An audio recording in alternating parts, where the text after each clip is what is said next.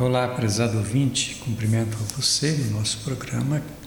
Hoje é dia 18 de abril, estamos aí no terceiro domingo da Páscoa, dentro desse período ainda bonito da vida dos cristãos, quando a gente celebra o Cristo ressuscitado. E neste terceiro domingo da Páscoa, somos convidados também a refletir sobre as leituras que nos são apresentadas para a celebração da Eucaristia, celebração da missa. A primeira leitura dos Atos dos Apóstolos, capítulo 3, do versículo 13 até o 19, que a gente pode resumir assim: Vós matastes o autor da vida, mas Deus o ressuscitou dos mortos. E a leitura começa dizendo assim: que Pedro se dirigiu ao povo dizendo: o Deus de Abraão, o Deus de Isaac, o Deus de Jacó, o Deus de nossos antepassados, glorificou o seu servo Jesus. Vós o entregastes e o rejeitaste diante de Pilatos, que estava decidido a soltá-lo. Vós rejeitastes o justo e santo e pedistes a libertação para um assassino. E nós somos testemunhas desse fato os apóstolos dizendo: Nós vimos essas coisas. Mataram aquele que é o justo e soltaram um assassino. Mas Deus olha para aqueles que sofrem e olhou para Jesus, que tinha morrido na cruz, ressuscita. E a vida de fé, ela está baseada justamente na ressurreição de Jesus.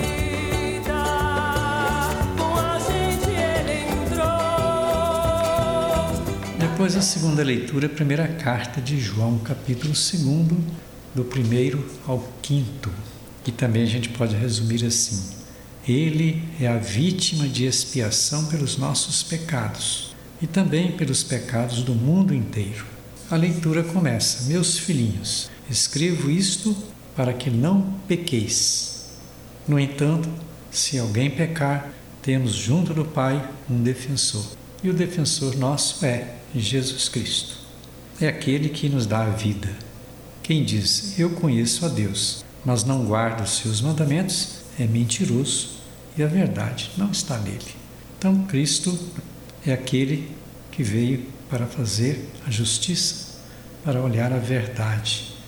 E aquele que vive na verdade, que pratica a verdade, pratica a justiça, tem a presença de Cristo nele.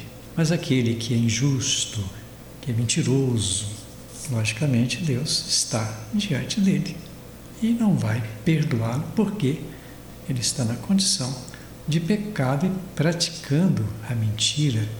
Quem se converte, muda de vida, logicamente recebe o perdão. Um grande brinde ao nosso amor.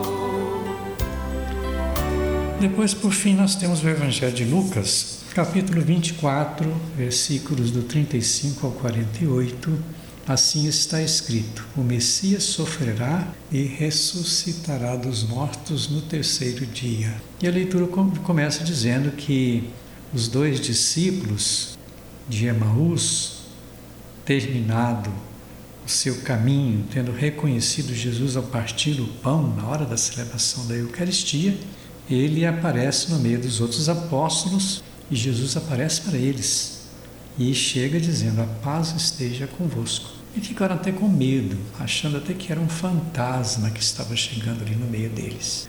Estavam reunidos numa casa fechada e ali Jesus aparece e diz para ele: Por que estáis preocupados e por que tendes dúvidas no coração? Vede minhas mãos e meus pés, sou eu mesmo eu não sou fantasma. Ficaram surpresos com isto. Mas, de certa forma, Jesus abriu a inteligência deles para que eles reconhecessem que Jesus era o Filho de Deus e tinha morrido na cruz, tinha sido sepultado, mas tinha sido ressuscitado. Então Jesus abriu a inteligência deles para isso. E na verdade eles reconheceram a presença do próprio Cristo e depois eles começaram a anunciar Jesus Cristo, dizendo que eles eram testemunhas oculares daquilo que aconteceu.